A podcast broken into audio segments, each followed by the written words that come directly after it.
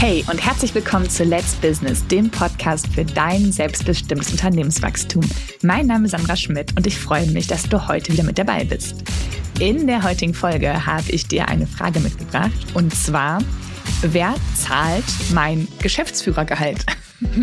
Äh, die Frage klingt vielleicht äh, äh, komisch, aber diese Frage kommt immer dann auf, wenn du vom Einzelunternehmen auf GmbH umstellst und dann nicht nur die operative GmbH hast, sondern auch direkt eine Holding. Oder du stellst auf, ähm, von Einzelunternehmen auf operative GmbH um und dann bleibt das erstmal so. Und nach zwei, drei Jahren sagst du, okay, jetzt ist Zeit für eine Holding. Spätestens dann solltest du dir die Frage stellen, wer zahlt denn mein Gehalt? Denn wenn wir einmal zurückspringen, du bist Einzelunternehmer, da ist es ganz logisch und ganz normal, dass du einfach auf das Konto zugreifen darfst und deine privaten Kosten eben von dem vorhandenen Geld bezahlst.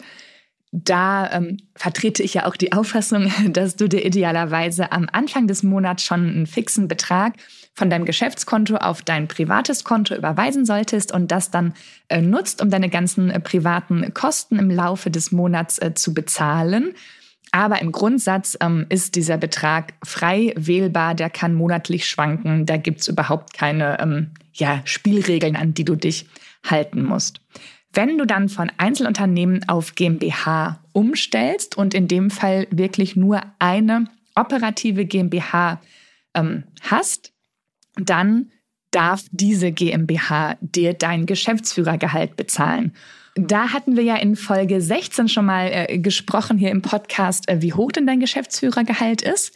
Ähm, und es ist eben, wenn du nur eine GmbH hast, ist es ganz normal, dass diese GmbH dein Gehalt auch bezahlt. Ne, dann gibt es Spielregeln, an die du dich halten darfst, äh, was äh, die Höhe des Gehaltes angeht. Und natürlich brauchst du einen, einen Vertrag mit der GmbH. Ähm, genau, und da hast du in dem Moment eigentlich keine Wahlmöglichkeiten, äh, wer dein Geschäftsführergehalt bezahlt, weil es gibt nur diese eine GmbH und dann bezahlt die das auch. Ähm, wenn du dann dich dazu entscheidest, neben der operativen GmbH, die also ne, das, das äh, Business äh, betreibt, auch eine Holding zu errichten und dann ähm, die Holding dann die Anteile an der operativen GmbH hält, hast du ja plötzlich zwei GmbHs und somit auch zwei Möglichkeiten, wer denn jetzt dein Geschäftsführergehalt ähm, bezahlen kann. Und auch wenn die Frage vielleicht ja unwichtig oder so erscheint, ist es für mich eine total wichtige Frage, denn an das Gehalt knüpfen sich ganz viele ja, Folgeentscheidungen.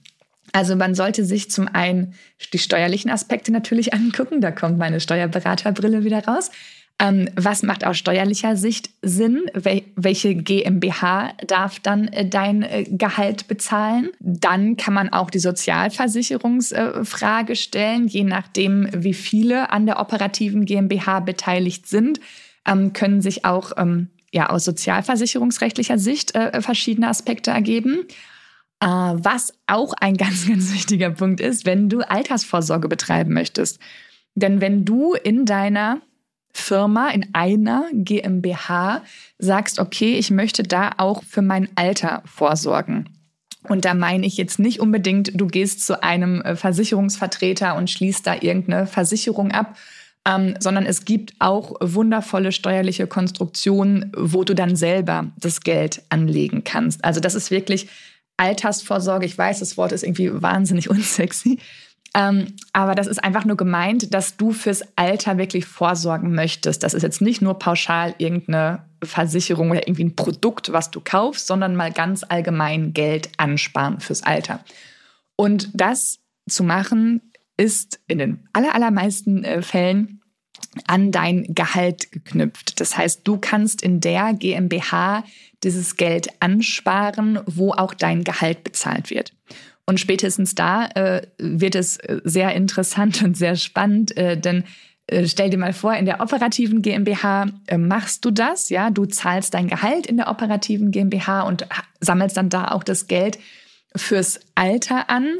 Ähm, das kann natürlich zum einen aus haftungsrechtlicher Sicht äh, nicht so clever sein, weil dann unten in deiner ähm, ja, Geschäfts GmbH, in der operativen GmbH das ganze Vermögen ist.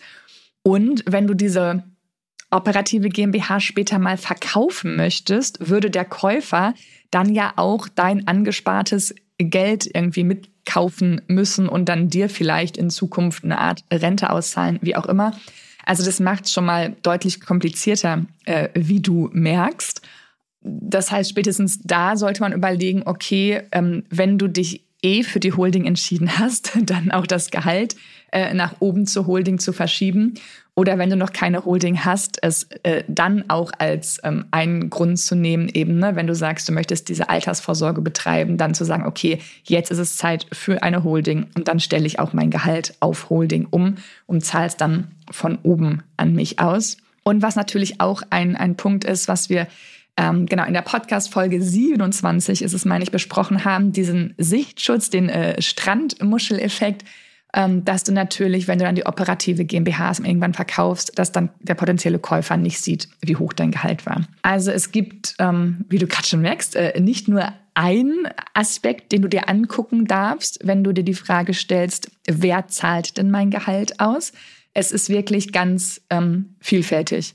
Ich habe auch ähm, Mandanten, die in ihrer Holding das Gehalt beziehen. Und da sind sie dann der einzige Arbeitnehmer. Das heißt, die haben da auch totale äh, Freiheiten, was Bonuszahlungen angeht, ne? ob es jetzt irgendwie die Corona-Hilfen waren oder diese Energiehilfe, die es jetzt gibt, ähm, wo man vielleicht ansonsten alle Mitarbeiter ja gleich behandeln möchte oder auch sollte. Da bist du, wenn du der einzige ähm, Arbeitnehmer in deiner Holding bist, natürlich frei, dir da sämtliche ähm, Bonbons rauszusuchen. Ja, also ein Punkt, der fällt mir gerade noch ein, äh, was ich auch häufig höre, ist, wenn du von Einzelunternehmen auf GmbH umstellst, dass dann der Steuerberater sagt, ja, jetzt ist dein Firmenwagen ja auch in dieser operativen GmbH, jetzt musst du dein Gehalt auch zwingend aus der operativen GmbH beziehen, ähm, zumindest so lange, bis irgendwie dieser Leasingvertrag dann ausläuft, dann kannst du den nächsten Leasingvertrag ja oben auf die Holding ähm, schreiben. Und deswegen musst du dein Gehalt jetzt zwingend aus der operativen GmbH beziehen. Ja, im Grundsatz ist es nicht falsch, aber auch da gibt es ähm, ja, Mittel und Wege, ohne dass da irgendwie beim Auto ein Eigentümerwechsel oder ein Leasingnehmerwechsel oder irgendwas ähm, passieren muss. Auch da kann man Lösungen finden, dass das aktuelle Auto unten in der operativen GmbH bleibt, aber du jetzt auch schon dein Gehalt oben aus der Holding beziehen kannst. Also da hinterfrag gerne Sachen, die du hörst und nur weil das war schon immer so oder das muss so sein, ähm, genau, das hinterfrag gerne. Ja, das waren jetzt so die ähm, Themenbereiche, in denen du oder in die du deine Gedanken äh, schicken darfst, wenn du jetzt mal überlegst, wer darf dein Gehalt bezahlen. Vielleicht hast du gerade in Anführungszeichen nur eine operative GmbH und denkst jetzt über die Holding nach.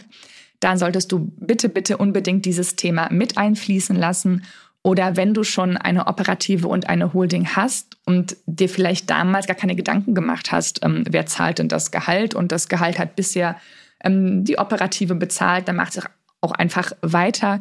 Ähm, ja, nutzt das doch bitte einmal, hinterfragt das. Eine Tendenz von mir zum Abschluss. Also ja, in den aller, allermeisten Fällen ist es wirklich sehr, sehr sinnvoll aus den verschiedensten Aspekten, dass das Gehalt aus deiner Holding bezahlt wird. Genau, das äh, zu mir ähm, als Abschlusswort zu dieser Podcast-Folge. Ja, wenn dir diese Folge gefallen hat, dann abonniere den Podcast jetzt direkt in der Podcast-App, connecte dich gerne mit mir auf LinkedIn und ich bin gespannt auf dein Feedback zu dieser Folge. In diesem Sinne, deine Zeit ist jetzt. Let's Business, deine Sandra.